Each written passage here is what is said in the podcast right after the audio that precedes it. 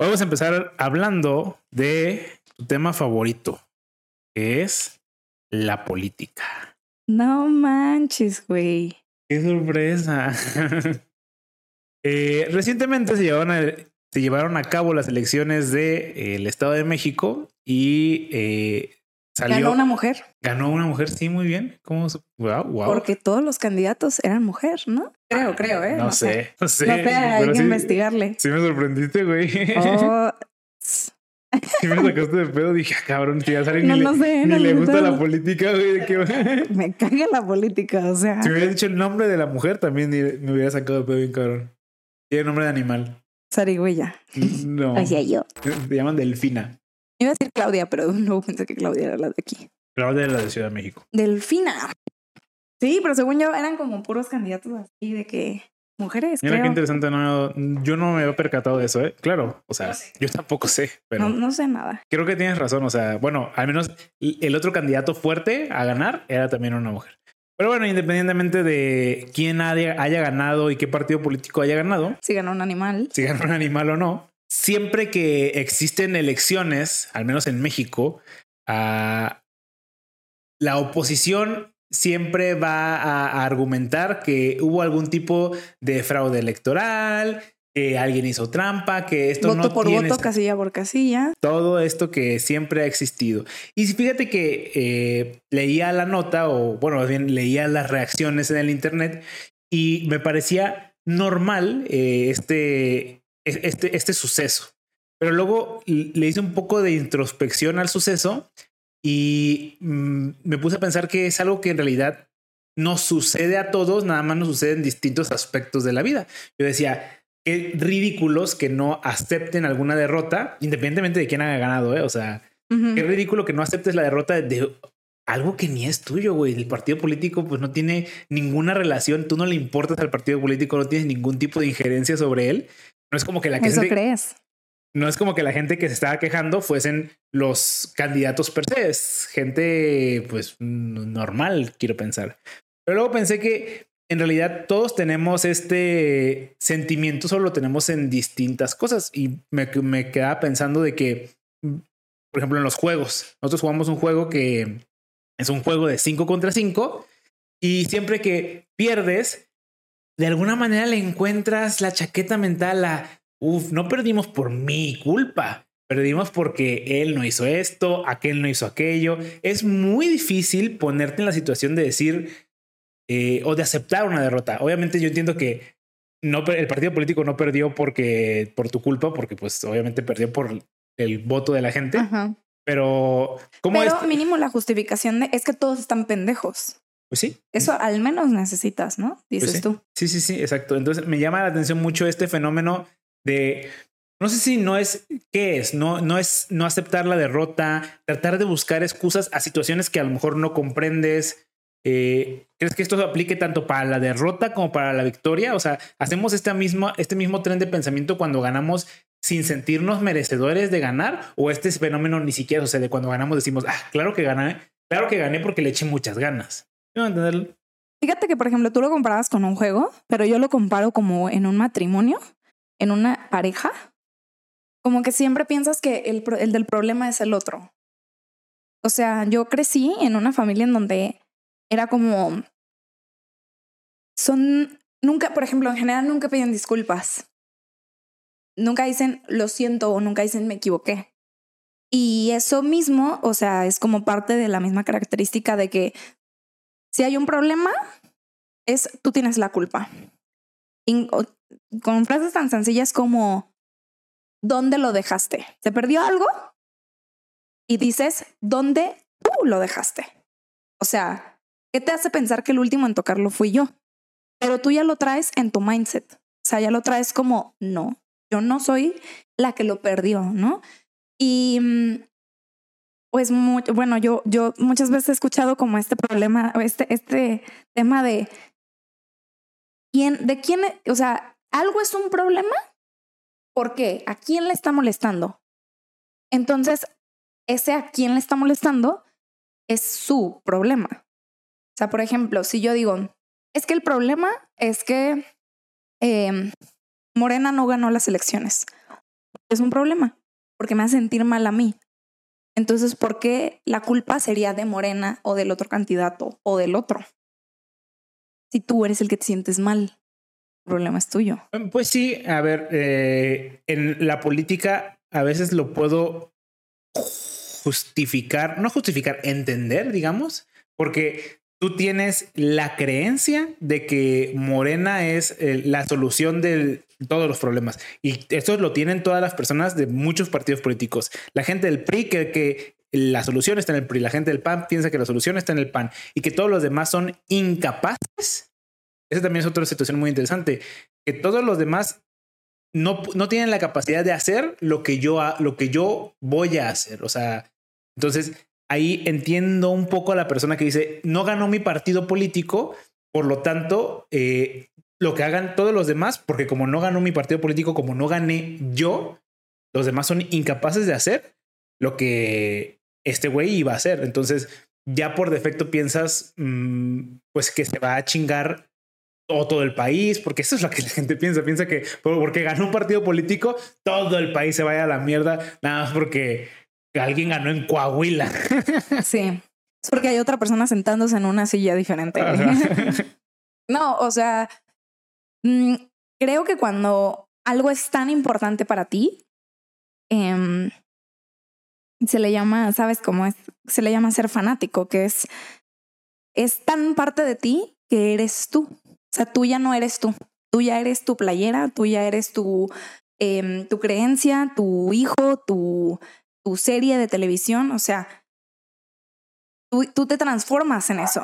Entonces, como vaya eso en su, en su trayectoria, vas tú en tu vida. Em, por ejemplo, voy a, poner, voy a poner un ejemplo de esto. Cuando yo leí sobre, sobre los niveles de apego, mm, el fanatismo es el máximo. El, fanatismo es donde dices, yo ya, no, yo ya no me encuentro, yo ya no sé quién soy. O sea, no es que no sepas quién eres, es que ya eres eso, ¿no? Eh, había unos niveles en donde, por ejemplo, te explicaban con un ejemplo de ir a ver un partido de fútbol. Tú, por ejemplo, podías ir a ver un partido de fútbol suponiendo que prefieres que gane un equipo, pero si pierde, es como, uh, ni modo, pero tú sales del estadio y como si nada. Pero hay gente que es tan fanática que si pierde eso, dice perdimos, como si tuvieras jugado, y aparte sales del estadio y sientes que todo te va mal en la vida, porque justo tú eres ellos. Entonces es como, como que si ya pasó algo malo, tú ya no puedes tener un buen día. O sea, ni de pedo puedes tener un buen día. Eh, esta frase de si pierde la América, pierde mi familia. Sí, claro. O Gonzalo, no llores, te, Gonzalo te están viendo tus hijos. Un video muy, muy famoso. Pero sí.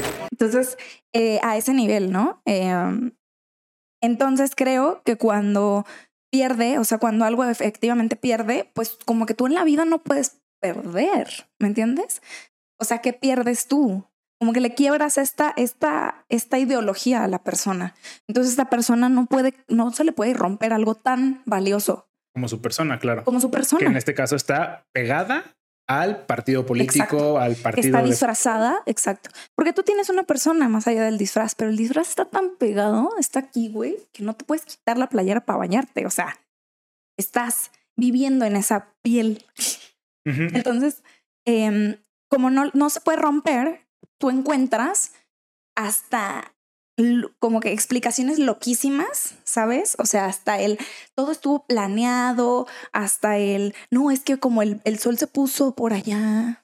Sí, claro. Encuentras todo tipo de explicaciones para decir, para entender ese, esa pérdida, como un duelo. O sea, un poco como, como un duelo. En un duelo, pues pasas por estas etapas de, de negociación y de aceptación y todo esto, pues justo como, como perdiste, pues tú también tienes que pasar por un duelo. Y en ese duelo hay etapas como la de la negación, el de no, no, no, no, es posible, no, no perdí, es imposible, pero también puede haber como esta negociación de decir, ay, es que mira, como el sol está allá, pues por eso perdí. Como todos son unos pendejos, por eso perdí. Mira como ahora que perdimos, todo va a ir mal en el país. Y por eso lo sí, pienso. Es también un poco es la fase de aceptación, ¿no? Ah, ya perdí, pero estén, estén todos advertidos que a partir de ahora el país se va a ir a la mierda gracias a que Juanito Pérez no se va a sentar en la silla de Palacio Presidencial, lo que sea. Y, por ejemplo, ahorita mencionabas que las personas que son incapaces de separar su persona con cualquier cosa, o sea, que de alguna manera son fanáticos de algo, están, tienen embebido esto, entiendo que estas personas sienten que perdieron. Pero ahora imagínate, ahora te pregunto, ¿tú puedes ser fanático de algo y a la vez ser bueno aceptando a la derrota? O sea, porque la pregunta aquí ahora es, ¿qué, ¿qué, les pasa a esas personas cuando ellos pierden en sus vidas? ¿Crees que tienen exactamente la misma relación o lo toman de manera distinta? Wow, esa es una pregunta súper interesante, pero yo creo que depende de qué significa eso, lo que sea para ti. Por ejemplo, tú puedes ser eh, muy fan de las chivas, pero por ejemplo puedes, puedes darle diferentes explicaciones a tu fanatismo. O sea, por ejemplo, puedes decir que si perdió y tu explicación es suficientemente buena, o sea, tu, tu no, no sino apegada a la realidad, como es que entró este entrenador y desde que este entrenador que no me daba buena espina o que no quería o que lo que sea, pues entonces el equipo se vino al carajo, como que creo que puedes transitar con eso. Sí. Como que creo que cuando lo ves demasiado como, o sea, porque incluso estos fanáticos son así, o sea, los fanáticos también es como, como puedes, puedes decir, no, es que, es que ve el entrenador o mira el tráiler del mundial y cómo al final quedan estas dos banderitas que son los finalistas, ¿no? Entonces, claro. Eh, yo me refiero a que creo que siempre va a haber una negociación, siempre va a haber una forma en que tú encuentres la explicación de esta pérdida, pero yo creo que si tu valor, o sea, si tu valor principal era es que con las chivas íbamos a ganar, yo creo que es difícil que, que aceptes una derrota. Ya. O sea, porque ahorita los ejemplos que tú das de alguna manera son siempre le encontraron, siempre le encontraste o le encontramos o lo que sea, cualquier conjugación del verbo da igual. Pero se encontró una, una excusa del por cuál sucedieron los hechos que sucedieron. Pero tú puedes a lo mejor ser muy fanático, pero a la vez puedes ser muy resiliente. En el caso de decir, perdimos pues porque somos malos. Sí me pone triste, sí me enoja, pero no pasa nada. O sea, no pasa, pues sí, no, no, no sé cómo decirlo, pues ¿Sientes, el mismo fanatismo porque sigue siendo parte de la masa? ¿Sigue siendo parte de somos? O sea, somos malos, perdimos porque somos malos. Pues yo creo que creo que son valores diferentes, justamente. Sí, valores distintos. Porque yo creo que sí te puedes considerar como una persona mala, pero aún así estar completamente apegada a ello. Claro, exacto. Entonces, por eso me preguntaba, ¿crees que puedas ser fanático y resiliente a la vez? Y que sí, eres un fanático, pero a la vez como dices tú, a lo mejor no te afecta en tu día, pero porque en realidad las derrotas en tu vida también no te afectan necesariamente en tu vida. Tú dices, perdí, no, no me dieron el trabajo, ni modo, no pasa nada. Sí perdí yo, sí, yo, yo no conseguí el trabajo, pero voy a buscar la manera de seguir adelante, de, de alguna manera salir de este problema, ¿no? Creo que incluso el fanatismo te ayuda para eso. O sea, el fanatismo te ayuda a decir como, eh, o sea, creo que no tiene mucho que ver porque creo que son dos, dos, dos, o sea, no el ser fanatismo te da resiliencia ni al revés, ni te la quita, pero creo que si eres fanático de algo que constantemente pierde, como que el hecho de, de, en ese sentido, ¿no? Si tú supones que el valor de algo es la pérdida o la ganancia de un campeonato o algo así, y que obtener el trabajo es equivalente, es una ganancia y todo esto, yo creo que cuando tienes el, el cuando no tienes el valor de la resiliencia, pero ves, pero si eres fanático de un equipo que pierde y pierde y pierde, como que creo que como es parte, es tan parte de ti, yo creo que sí le vas aprendiendo algo.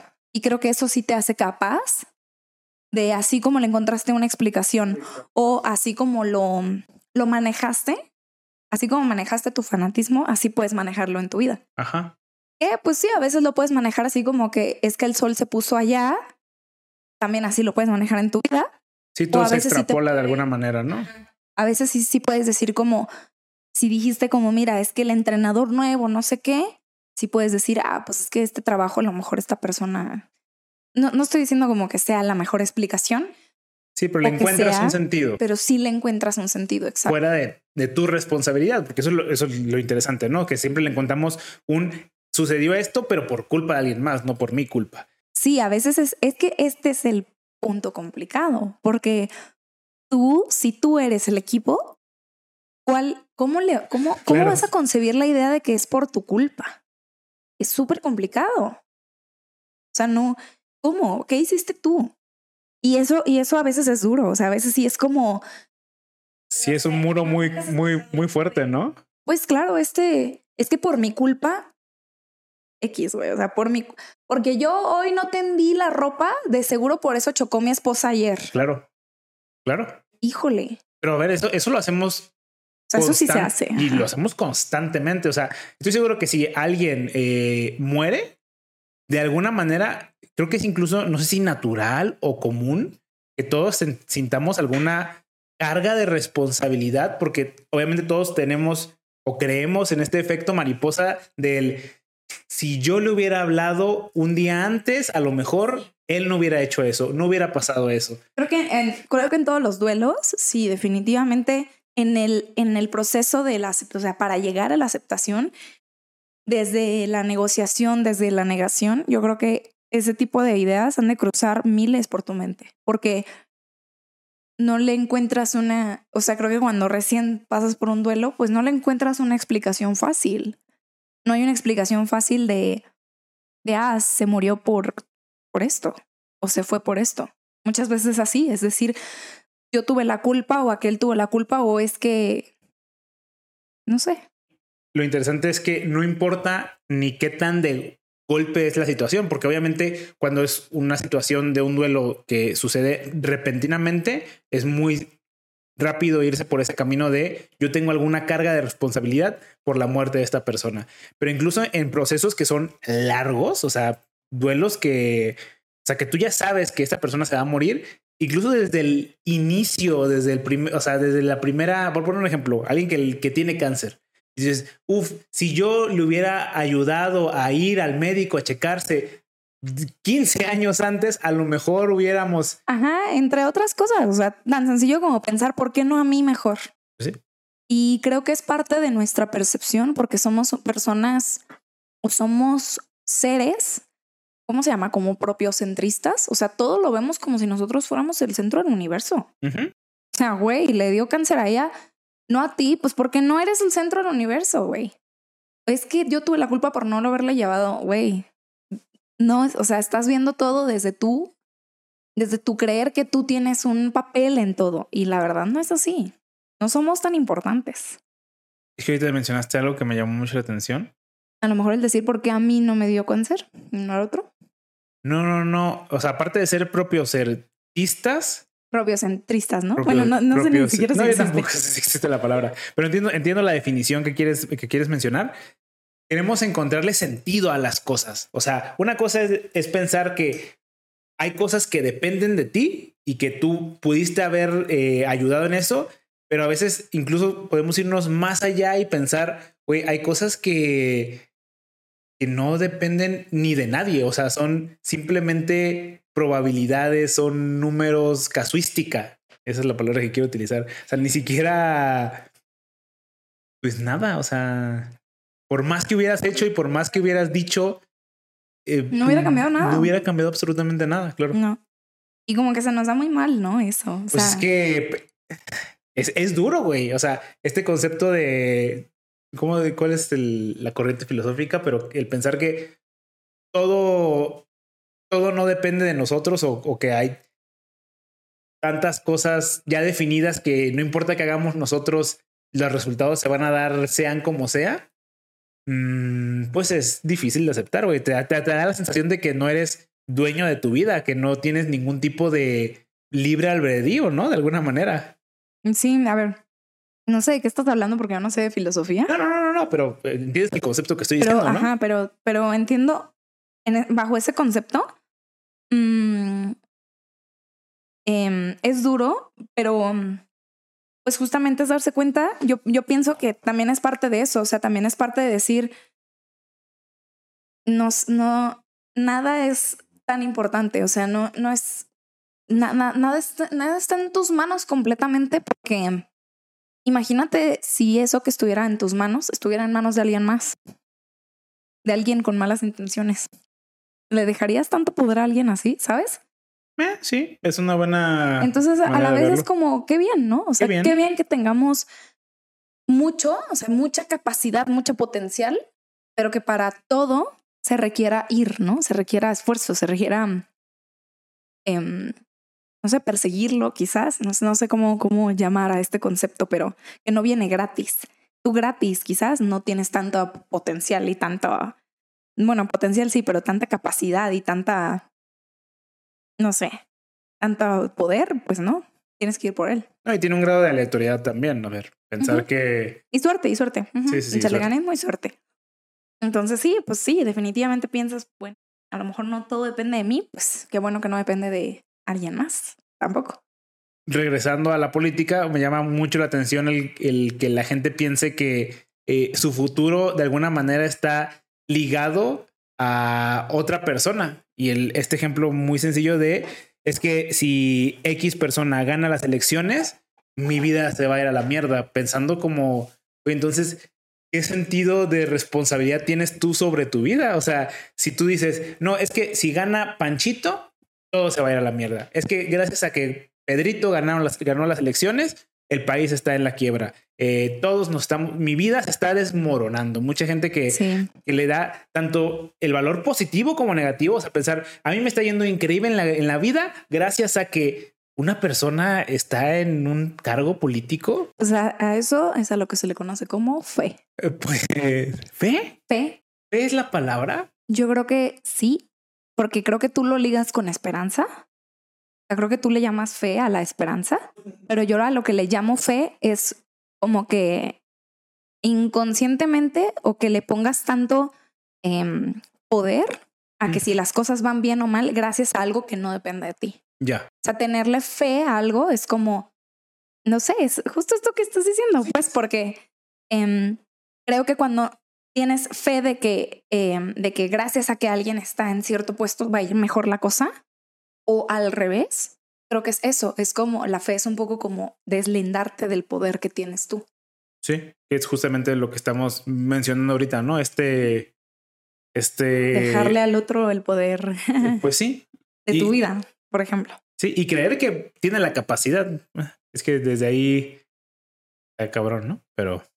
A ver, como gobierno yo creo que tiene muchas capacidades que haga exactamente lo que tú creas y quieras, bueno, esa es otra peda, ¿no? Como gobierno tiene, tiene muchas capacidades para influenciar en situaciones económicas del país. Ahora, la pregunta es, ¿las situaciones económicas del país son el, la única variable que define tu, tu futuro, tu, tu bienestar, tu malestar? Ahí es donde yo ya no estoy tan de acuerdo. Que claro que juega un rol muy importante, güey. O sea, el hecho de que yo haya nacido en México obviamente me da ciertas características a que si yo hubiera nacido en Alemania, en Estados Unidos, en Venezuela, en cualquier otro país. No, no, sí juega un rol muy importante, claro, pero eh, es el, el único rol. O sea... A ver, pues en realidad el único rol lo tienes tú. Y ya. Bueno, y otros. en ese sentido, para ser feliz. Es que tampoco creo. Ah, bueno, a ver. Para ser feliz. sí. ¿qué, a qué, estamos como definiendo claro, tienes razón. Tienes razón. Porque tú dijiste, es tu único, ¿qué? ¿Es tu único influenciador para ser feliz? No me acuerdo si usé la palabra para ser feliz, pero sí, quizás es la palabra equívoca. Entonces, tienes razón. Creo que hay que definir, porque si hablamos de felicidad, no, güey, discúlpame, pero toda la felicidad viene dentro de ti. Sí. Y la defines tú. Tengas lo que tengas de fuera. Porque si crees que teniendo aquello que sueñas vas a ser feliz, si no eres feliz ahorita, ni teniendo todo lo que quieres, todo lo que sueñas, serás feliz, ¿no? Pero creo que no sé si hablabas de, de otro concepto como bienestar o... Creo que justamente usé la palabra, y usé el ejemplo contrario, dije, te va a ir mal si alguien gana las elecciones. Y mal es una palabra muy ambigua. Puede ser mal infeliz o puede ser mal que económicamente, puede ser mal en, como dices tú, ¿en qué sentido? Es una palabra muy ambigua. Pero sí, eh, hablando estrictamente a lo mejor del sentido económico, que siento que es el foco de todos cuando, cuando, alguien, cuando alguien dice a este país se lo va a llevar la chingada, la gente está pensando económicamente. No es que es yo me imagino que eso es lo que la gente piensa. Eso es lo primero que le pasa a la gente. Yo creo, no sé, ¿eh? Nunca lo había preguntado, ¿eh? No eh, sé, ajá. Es que yo pienso como, ¿qué significa que esté un país mal? Y yo me imagino de todo, ¿eh?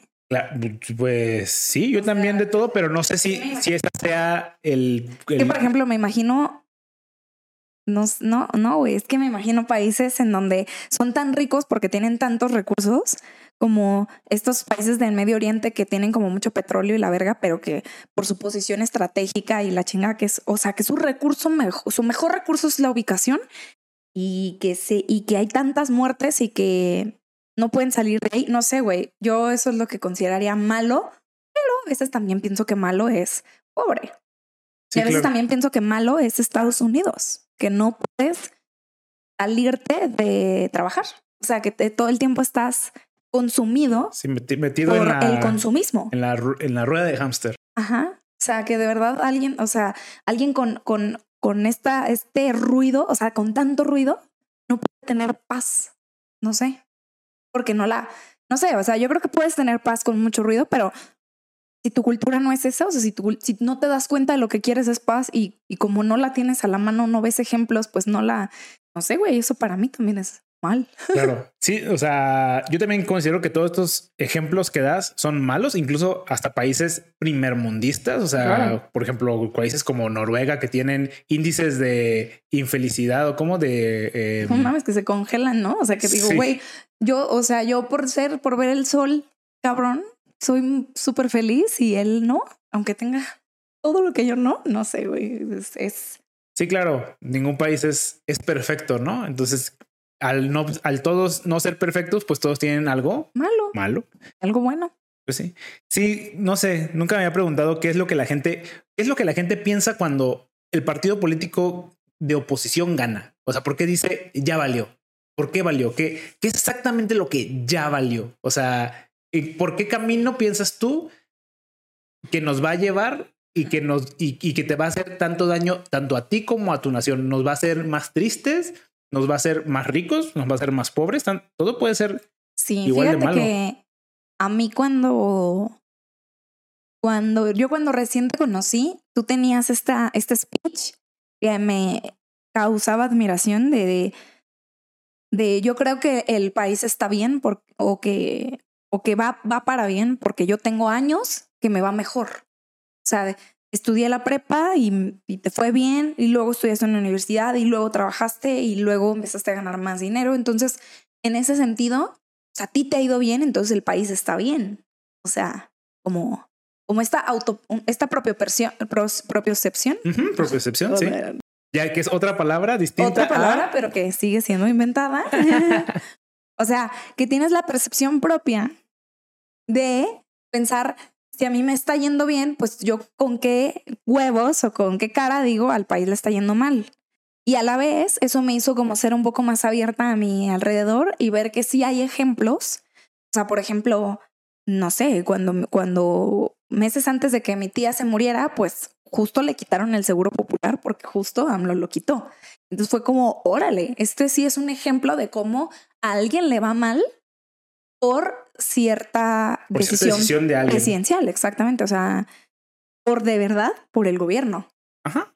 Em, porque, por ejemplo, a mí, o sea, muy pocas cosas que me han pasado han sido influenciadas por el gobierno.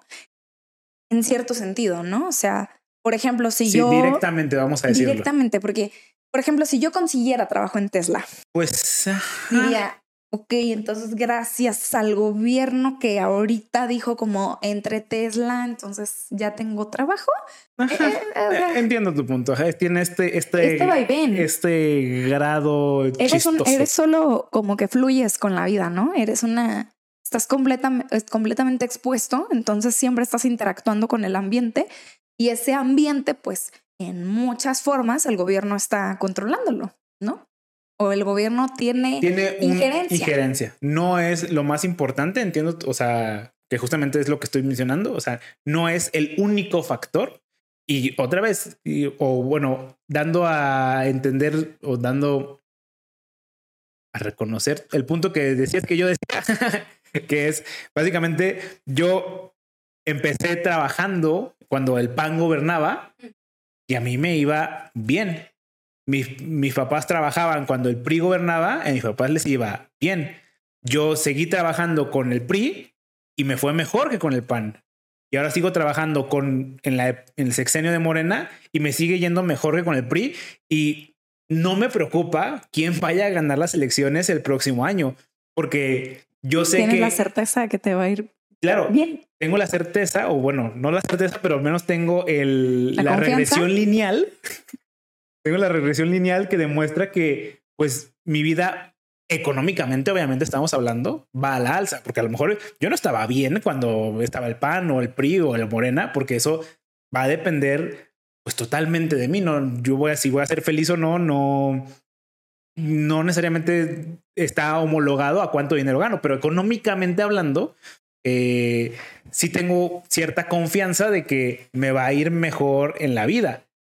Claro que no sé cuánto influencia el hecho de que yo tengo una posición o yo estoy dentro de una burbuja mágica en el que yo sí defino mi futuro. Yo tengo la capacidad de decir, pues si le echo a lo mejor un poquito más de ganas, me puede ir mejor. Que entiendo que hay situaciones en las que supongo que eso no, no aplica en todos los casos. No lo sé. Bueno, o sea, creo, es que creo que todo parte de lo mismo, de la percepción. Tú tienes esa percepción. Y creo que cuando tú eres fanático de Morena y no quedó Morena, o ¿de dónde es Delfina? eh, creo que Delfina es de Ah, Morena. Perdón, entonces el PRI. Tú eres del PRI y no quedó el PRI. Entonces, creo que tu percepción, o sea, aunque el mundo te dé 100 pruebas de que la vida va bien, pero hay una que la vida va mal, creo que tú vas a decir, vas a enfocarte en el negativo porque, o sea, lo vas a ligar, ¿me entiendes? Vas a ser más abierto a esas noticias en donde gracias a Morena estamos peor. Claro. Al igual que si ganara el PRI, estarías más abierto a, las, a la percepción de gracias al PRI vamos bien. Creo que, es, creo que por eso es súper importante saber en qué creemos y que, porque muchas veces creemos que percibimos todo, pero en realidad solo percibes Lo que quieres lo percibir. que quieres percibir. Y ese que quieres percibir, pues muchas, o sea, en general es para confirmar tu creencia, porque eso es lo que hace el cerebro. O sea, el cerebro dice, creo que el pasto es verde, entonces va a buscar siempre pruebas de que el pasto es verde. Sí, tal cual lo- el concepto que menciona se llama sesgo de confirmación. Ese es. Y ese no lo inventé yo. ¿Eh? ¿Qué tal? Aquí lo acabamos de inventar. Propia excepción, propio-centrismo y sesgo, de, confirmación. Sí, exactamente lo que dices. Uno busca lo que, lo que quiere, lo que quiere escuchar para confirmar que lo que él ya piensa está bien. Claro. Y pues sí, tiene, es que pues es normal, no, no. eh, Sí, escoge bien a que eres fanático, porque qué peligroso poner tu fe en donde no es, en donde te puede perjudicar. ¿Qué pasa si pierde tu equipo de fútbol favorito y por eso te vas a amargar la vida? Tú puedes pensar como, no, ¿cómo crees? Pero, pero pues, a veces, o sea, así pasa, ¿no?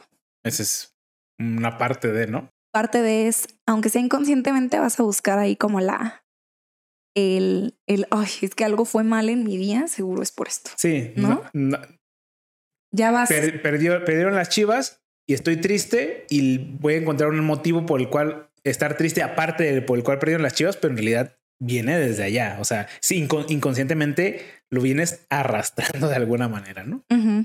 Pero bueno. Eh, cambiando de tema, eh, recientemente se hicieron unos recortes en Pixar. recortes. Despidieron personas. Ay, yo te lo juro que pensé así. Sí, claro.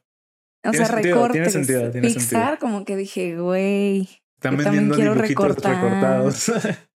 Eh, y entre una de las personas que, que corrieron eh, es a la persona que eh, salvó la película de Toy Story 2. ¿Conoces esa historia?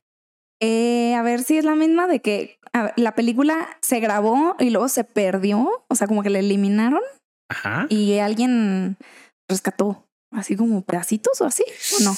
Así, muy bien. A ver, Pues no- es como así. lo, tienes, ¿no? lo tienes bien. Creo que, creo que Ah, entonces creo que conceptualmente, sí la misma historia. conceptualmente lo tienes bien. En algún punto de la historia del el desarrollo de Toy Story 2, cuando ya se estaba avanzando en la película, yo no sé si no existía GitHub o no existían los repositorios de alguna manera. Eh, Pues Sí, Toy Story 2 salió en que 1900. No, 1990 y tanto salió la 1, ¿no? 1994, ¿no? 96. Sé que creo que es un número par, estoy casi seguro. La 2 yo creo que antes, o sea, de alrededor de los 2000. antes de los 2000 iba a decir, pero no, no creo que tanto. Como alrededor de los 2000, ¿no? Entonces, así como que GitHub, que digas tú 23 años, no para sé. Que una... A ver, igual GitHub no hubiera funcionado porque, o sea, pues, pero ajá, algún tipo de versión Google de Drive, vas a decir, o sea, de que Dropbox. este, sí, seguramente no existía en ese momento. Pero sí, de alguna manera se perdieron. Se perdió la tesis. Se perdió, se perdió la tesis y pues Pixar estaba como loco diciendo, pues ya valió madre. Y eh, una de las empleadas había hecho una copia que había guardado en su disco local en su casa.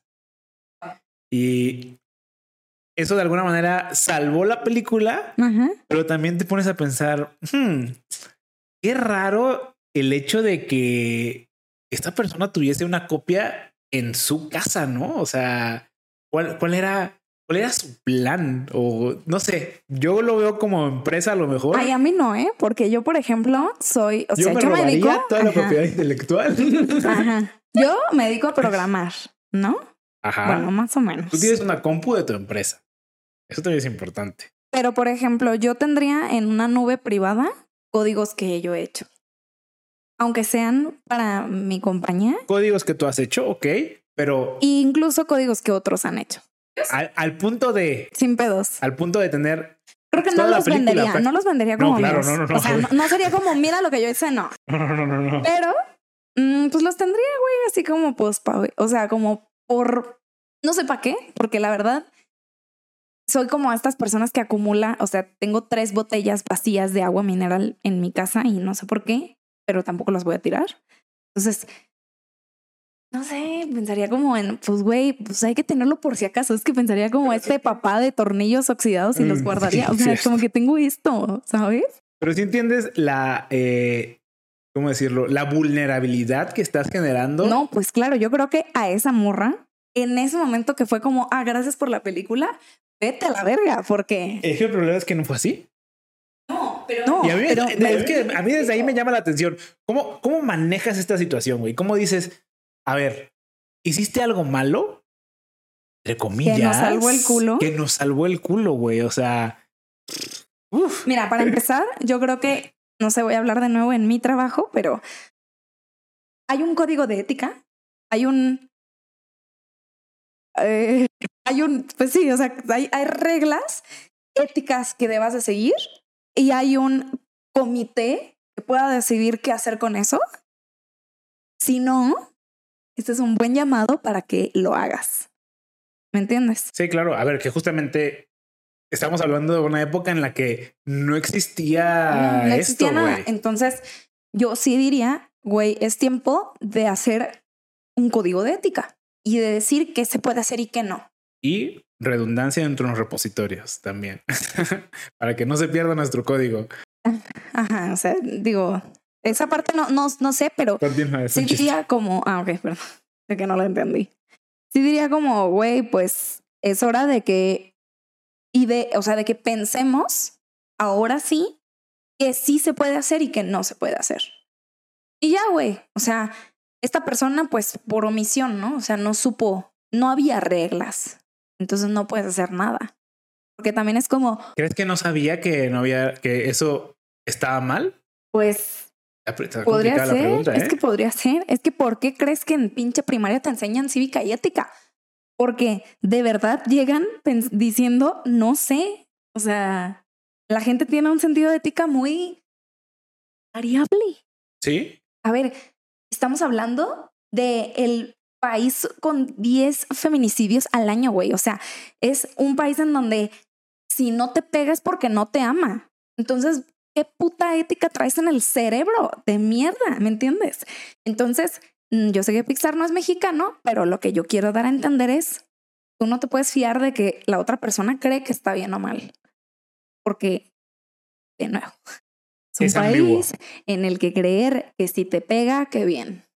Entonces, Y más en esas épocas complicadas, o sea, a lo mejor yo, yo tendría miedo de decir yo tengo una copia de, de esa película, pero yo lo pienso desde ahorita. O sea, desde, Claro. desde esta perspectiva del futuro en el que dices, puta, pues van a saber que andaba guardando cosas que no debo, pero porque yo entiendo hoy en día que eso está mal, pero a lo mejor, como dices tú, en ese momento no había un esto está bien, eso está mal, porque sí, porque no. Aparte, por ejemplo, a mí justo me dije, cuando en, en mi empresa actual, cuando iban a correr a alguien, a mí me dijeron, eh, guarda, o sea, guarda todo.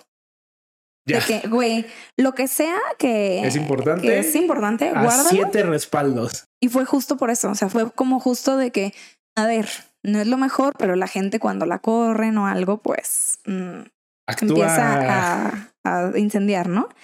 Entonces, de nuevo, códigos, o sea, de nuevo reglas. Si no hay ninguna regla, pues es buen momento para que te las plantees, ¿no? Pues sí. Y todos somos reemplazables. Ni siquiera quien salva una Ah, película que yo te ni hace siquiera leí por qué la corrieron hoy en día. O sea, solo. No, pues ni yo. No, obviamente, porque te estoy mencionando yo aquí.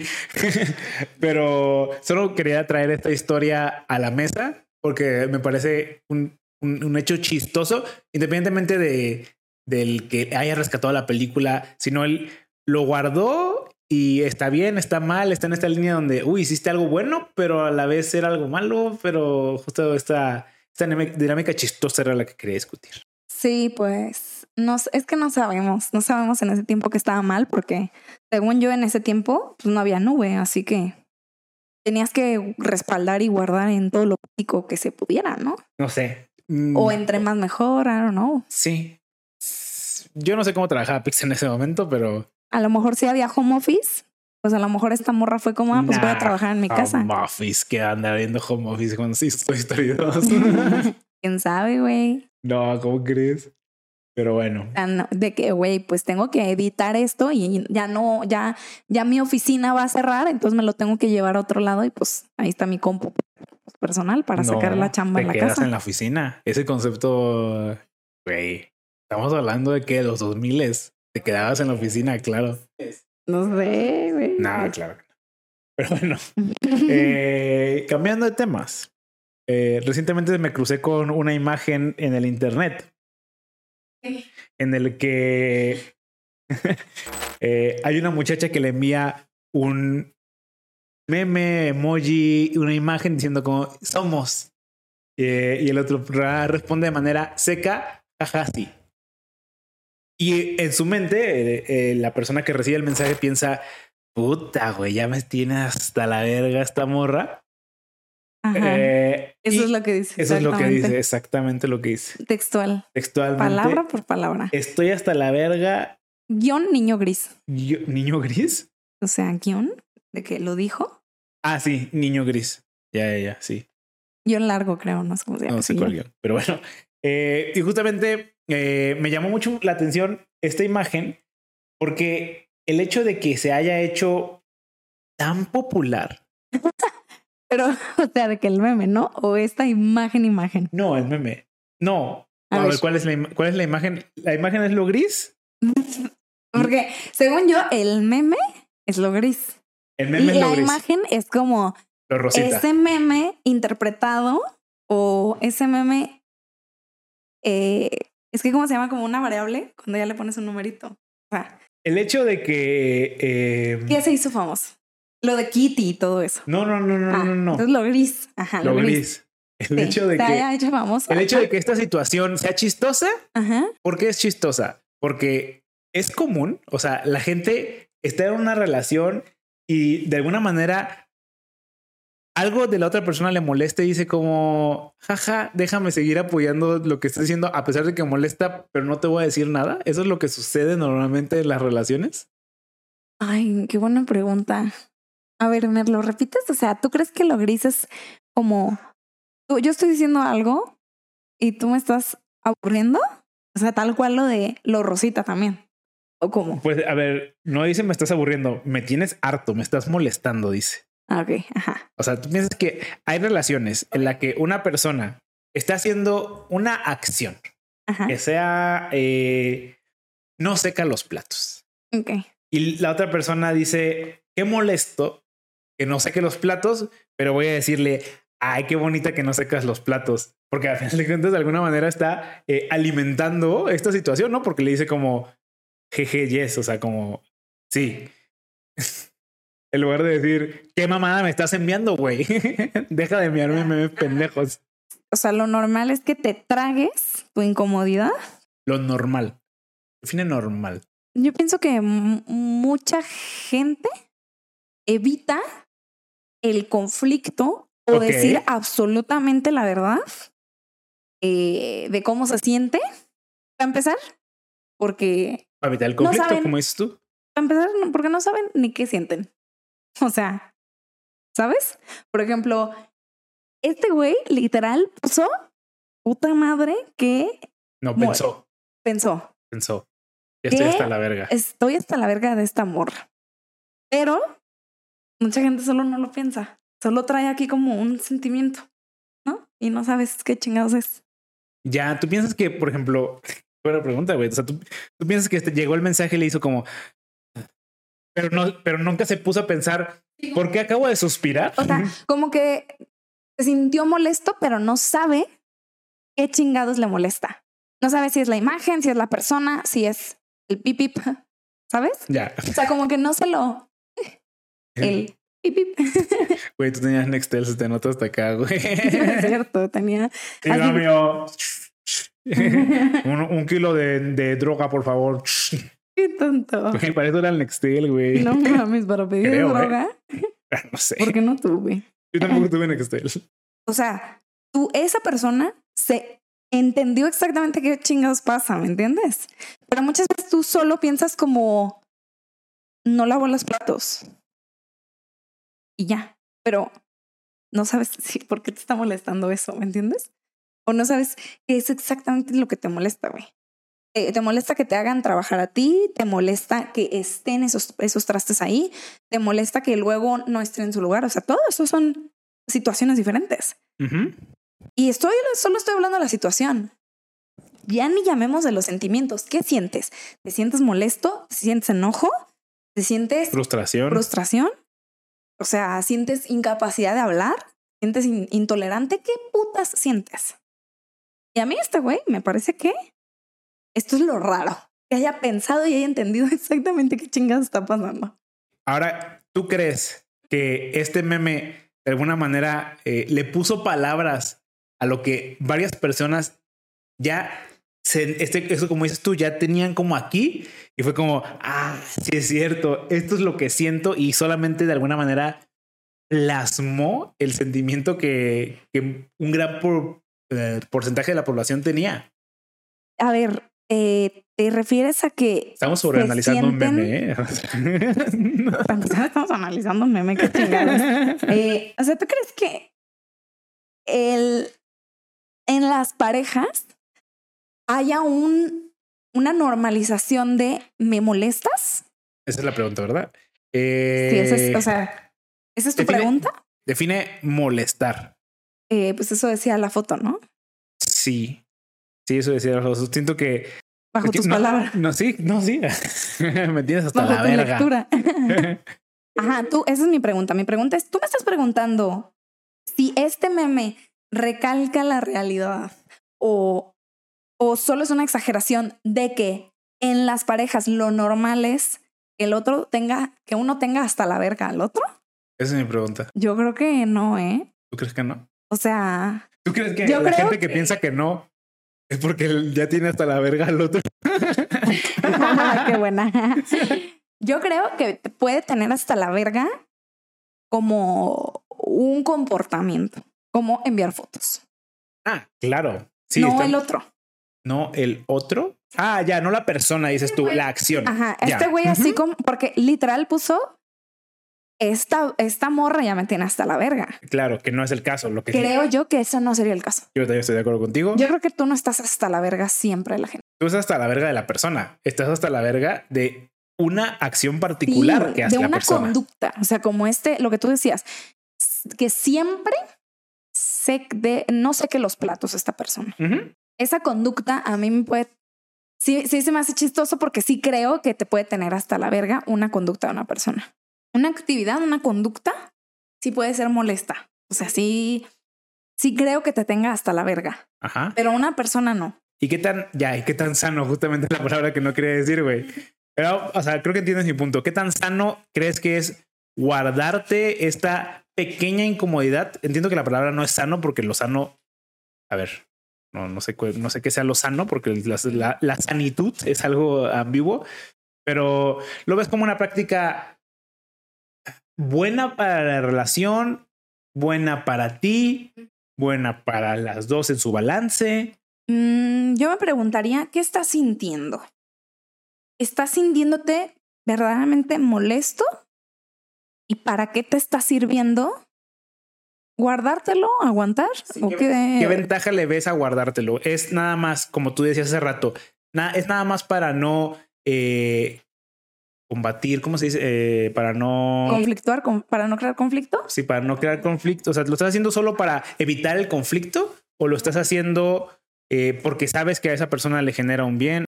o sea, creo yo, mira, algo que, que aprendí en terapia y que, y que me sirve mucho, cuando te preguntas este para qué, muchas veces ese para qué a veces te, te puede servir. O sea, no quiero decir que esto sea de todos o así. Claro. Pero a veces la respuesta de ¿para qué me lo guardo? Ninguna de las cosas que decimos aquí aplica para todos. De hecho, ni siquiera aplica para nosotros. Solo estamos hablando a lo estúpido. Pero a mí me encanta pensar que a algunas personas les sirve guardarse esa incomodidad para después llegar más fuerte. Para después pelear. Ya, órale. ¿Crees que si haya gente que busque eso? Mucha, es que es lo que te digo, no conscientemente. Ah, ok. Pero, por ejemplo, cuando tú dices, es que el culpable es él. Poco de lo que Yo te preguntaría, ¿para qué te sirve culparlo a él? Y muchas veces es como, ah, para no hacerme responsable yo. Tú conscientemente no dijiste, yo no me quiero hacer responsable, que se haga él.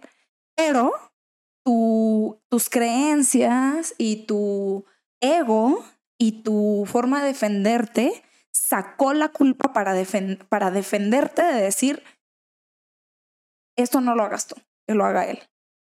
¿Me entiendes? O sea, es una conducta aprendida. O sea, no, no, no quiero decir como que qué mal, porque cómo vas a llegar peor. No, pero es una forma en que a ti te enseñaron a decir. ¿Cómo se dice? Eh, Sí, pero es una forma en que a ti te enseñaron a decir, ah, pues que lo haga. Pero oye, ¿por qué? Ah, pues para. Y ahí es donde agarras el pedo y dices, oye, pues, por ejemplo, si en tu caso es, creo que a mí me sirve no decirle las cosas para no, o sea, para intoxicarme y para yo, yo cargarlo y ella no pues a lo mejor como, como dices tú, o sea, ¿vale la pena? O sea, ¿vale la pena que cargues esto? ¿Vale la pena esta situación? ¿Esta persona? ¿Cuánto puedes aguantar?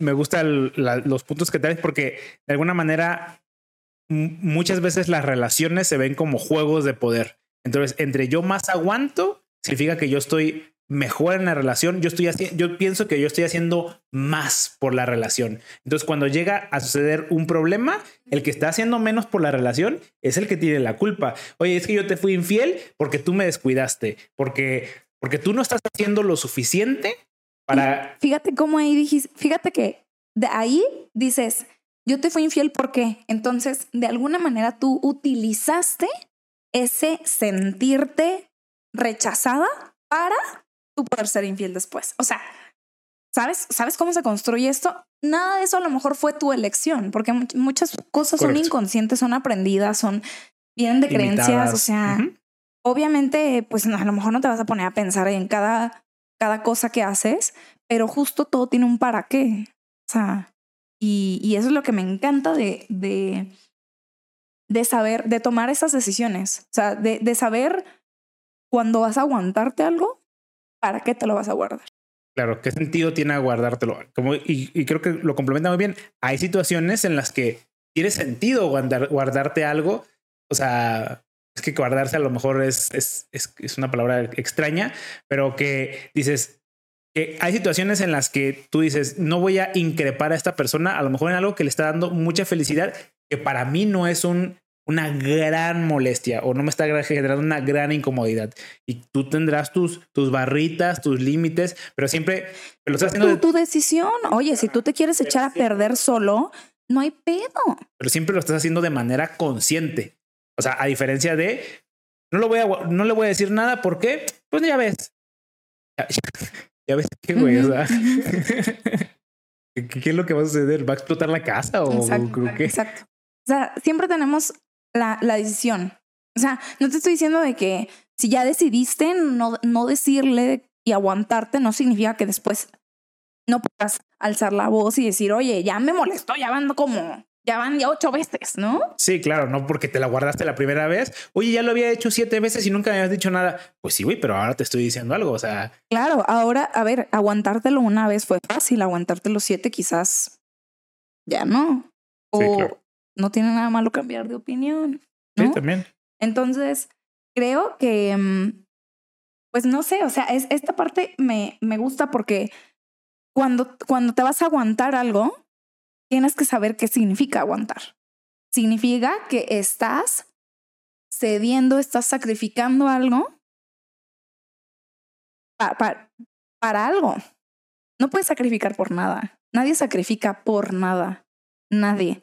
Ni, ni, ni, tú que decías, ni la madre Ay, es que mi mamá, ¿cómo se sacrificó? Güey, todo eso que se eh, deleteó ella y se sacrificó es por un, por, es por un, un beneficio hacia ella que ella creía en ese momento, ¿sabes? Que incluso puede ser tu felicidad, o sea. Puede ser tu felicidad o lo que ella cree que es su. Que ella le hace feliz, verte feliz, entonces el sacrificio viene con algo, algún beneficio debe de haber en alguna parte. Los sacrificios nadie dice, voy a cortar un dedo nada más porque sí. Exacto. Entonces entiende, antes de que vayas a aguantar algo, entiende cuál es el precio de que aguantes. Y si es posible, cuestionate los siguientes precios, porque a lo mejor tú puedes aguantar eh, una infidelidad, pero ¿y si son siete?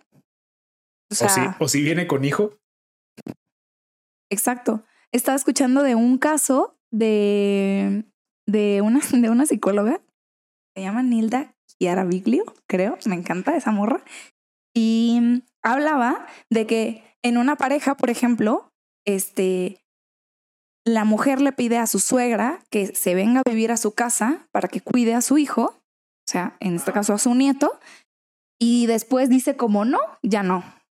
Y, mm, y me encanta porque como que en todo este, en todo el trayecto de decir, güey, pues yo fui la que le invité, pero yo a mí ya me tiene hasta la madre porque yo no visualicé que fuera a pasar todo esto. Por ejemplo, si tú cuidas al niño, yo te tengo que remunerar de alguna manera. Entonces, yo tengo que ver por ti, de ver por tu comida, de ver por tu por ti, por tu por tu ropa, por lo que fueras a necesitar tú, requerir servicio como llevarte a lugares o ir por ti. También también incluye como salirte, o sea, salir de vacaciones todos, porque eres parte de la familia, vives en mi casa. Entonces, me encanta esto porque yo me imagino como, güey, esa persona nunca se imagina, o sea, ella, ella solo dijo como, pues ahí en la casa le hago un lugar y a ver qué le doy de comer, pues pero jamás visualizaste que fuera a pasar vacaciones contigo, a que de, tuvieras que llevarla así, así ¿no? Por ejemplo. no, y eso aplica para todas nuestras acciones. todo, todo tiene un gran futuro. Entonces, no te digo como nadie puede saber el futuro, pero hay futuros que son un poco más predecibles que otros. Entonces, no te hagas tonto pensando, ay, nada más va a ser una vez. Porque, porque no es, o sea, porque puede no ser así. O puede que sí, pero tú evalúa eso. O sea, tú, tú, tú conoces a la otra persona, tú sabes, tú entiendes los riesgos y también, ¿qué pasa si no nada más una vez? O sea, todo, justo como dices tú, evaluar todos estos posibles escenarios y saber cuánto estás dispuesto a ceder, a sacrificar, a aceptar de alguna manera. sí. ¿Algo más que te gustaría comentar? ¿Algo que se nos haya olvidado? Mm, no sé. Mm, yo creo que con lo de la política, este, me quedé pensando que o sea, como lo que yo iba a decir de una pareja es que siempre que, o sea, como tú decías de que como tú no tienes la culpa cuando juegas cinco contra cinco. Ya, ajá. Que no puedes ver esa culpa. Y yo pensaba en una pareja que si en una pareja hay 50% de la culpa, en un equipo también. O sea, siempre tienen, no importa lo que hagas, siempre si perdiste, si tienes una parte de la culpa. O sea, yo no creo como esto de que es que como él no metió el gol, ¿no? Entonces la culpa es de él. Yo, yo siento que son pocas las situaciones en las que hay tal desequilibrio. No voy a decir como que existen, o sea, sí existen estos equipos, pero por ejemplo, si es una liga profesional, son profesionales. O sea, es como lo, los güeyes que mejor les pagan y la chingada. Tú en tu familia, pues se supone que los, las responsabilidades están divididas de acuerdo a, a la capacidad y al, y al bandwidth de todos los demás. Entonces, en general, en todos los equipos, siempre hay equidad. ¿Me explico? No sé si equidad, pero definitivamente un porcentaje de responsabilidad de la culpa si algo llega a suceder mal. Exacto. Incluso, o sea, yéndonos hasta al extremo, cuando alguien es un aficionado, tú tienes un porcentaje de culpa al no gritarle a tu equipo, al no apoyar a tu equipo. Obviamente es un porcentaje absurdo, pero, hay. Pero en ese sentido, exacto, o sea, como que siempre hay un, una participación. Y, y eso a mí, o sea, y como que siento que si, si empiezas a, a desplegar como, como quién tiene culpas y así, los porcentajes, como en este caso, imaginemos que perdiste en un equipo y tú no anotaste un gol y por eso no, no ganaste. Yo pienso que aunque sea tú mayormente tu culpa porque tú fuiste el que no anotaste el gol y todos hicieron bien su chamba, aunque listemos todo lo que hicimos mal, porque eso no ayuda o no hace que el equipo sea mejor. ¿Me entiendes cómo? Eso solo es como cuestión de, esta, de estadística. Así como que nada más estás tirando ahí la estadística. Y no hace que el equipo sea mejor, pero sí te responsabiliza como individuo el decir, pues yo y tengo que echarle más ganas. Y está bien mientras se haga de manera introspectiva, o sea, sí, como equipo, pues no, no, no ayuda en nada, no afecta en nada, no, no le hace bien al equipo per se, pero sí puede llegar a afectarle para bien, quiero pensar, al individuo diciendo, bueno, ya vi que en esta ocasión, en este juego, perdimos por mi culpa. ¿Por qué? ¿Y, y por qué fue mi culpa? Porque no la cabeceaste bien. Ah, bueno, pues entonces en los próximos entrenamientos voy a dedicarme a practicar mis cabezas, eh, X, Y, Z, mientras sea de manera individual otra vez. O sea. Sí, pero igual, por ejemplo, yo pienso que es que si lo llevo a otros lugares, no sé, es que a mí, yo dudo. O sea, por ejemplo, esto de que es que en una infidelidad, el de la culpa es el que cometió la infidelidad. A mí me parece eso como muy absolutista. Igual con el ejemplo del fútbol. Ajá, sí, no, todos tienen un porcentaje de culpa. ¿Sabes? Todos tienen un porcentaje de culpa y el chiste es que tú intentes mejorar en lo que tú fallaste, tanto, o sea, e, es que esto aplica también para el güey que no metió el gol, tanto para el güey que tuvo el menor porcentaje de culpa. Si, si, tuvo un porcentaje de culpa es porque algo hizo mal. Y si algo hizo mal, algo puede mejorar. O sea, no, no estoy diciendo que es para que el güey que más, el, que, el güey que más culpa tuvo sea el único que trabaje. No, no, no. Todos vemos cuánto y en qué podemos mejorar. Y es que a veces ni siquiera tiene que ver con estar mal, ¿sabes? O sea, por ejemplo, eh, ok, es que yo no toqué el balón en todo el partido. Entonces, a lo mejor puedes pensar, güey, pues puedes mejorar buscando más el balón. Pero en realidad es como, pues sí, güey, pero en otra circunstancia, estando en mi misma y haciendo las mismas acciones, puedes tocar bien cabrón el balón, ¿me entiendes? es como eso de mejora. A mí me suena un poco como también muchas cosas son. No, y también quiero dejar muy en claro que mejorar esas cosas en las que en ese partido tú tuviste la culpa por el cual perdieron. Si tú mejoras esas cosas, no significa que vas a ganar, aunque las perfecciones al 100%. O sea, aunque tengas, seas el mejor cabeceador del mundo después del partido en el que fallaste un gol de cabeza, aunque te de ese partido en adelante tú te conviertes en el mejor cabeceador, no significa que todos los partidos los vas a ganar. Así no funciona la vida. Ajá. Sí, claro. Eso. Eso no sé si es claro, pero en ese, en ese sentido estamos de acuerdo de que la vida no es, no es unos ceros, güey. Pero bueno, ¿algo más? ¿Algo que se nos haya olvidado? ¿Quieren ver a Totopo? Mm. Dale, ánimo.